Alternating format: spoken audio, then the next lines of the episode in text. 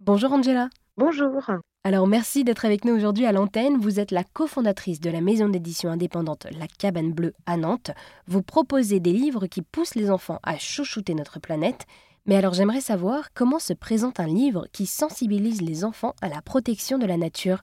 Est-ce que vous pourriez peut-être nous présenter quelques exemples, s'il vous plaît? Oui, alors, alors, on a plusieurs possibilités. Il y a des documentaires et des albums d'histoire. Donc ça, c'est voilà, nous, c'est ce qu'on fait, c'est ce qu'on publie principalement. Donc on a une majorité de collections documentaires et quelques albums d'histoire. Donc sur les collections documentaires, on va vraiment avoir un ouvrage qui va parler de la nature, des espèces animales, par exemple, on a une collection qui s'appelle Suis du doigt, où c'est un documentaire donc ludique où on va partir à la découverte d'une espèce en suivant un chemin. Ce chemin ne sera pas forcément toujours le même chemin, mais on va découvrir comme ça comment vit cette espèce et comment voilà elle interagit avec le reste du vivant. Et donc il y a toujours une partie assez ludique sur le côté documentaire pour rendre le documentaire plus accessible et donner envie aux enfants.